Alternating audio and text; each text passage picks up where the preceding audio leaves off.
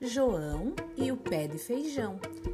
Certa vez, um menino chamado João vai ao mercado amando de sua mãe, com o fim de vender uma vaca, pois estavam precisando de dinheiro.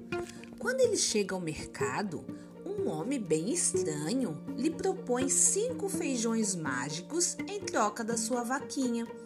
João concordou e fizeram a troca e retorna para sua casa com os grãos de feijão no bolso.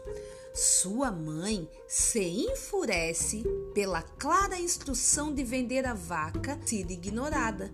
Muito brava, ela joga os feijões pela janela que cai na terra ao lado da casa deles. Enquanto João dorme, os feijões nascem e dão origem a um enorme pé de feijão despontando no céu. Ao acordar, o menino escala o pé de feijão e encontra um castelo acima das nuvens. No castelo morava um gigante que mantinha presa uma galinha que botava ovos de ouro. João liberta a galinha de ovos de ouro e foge.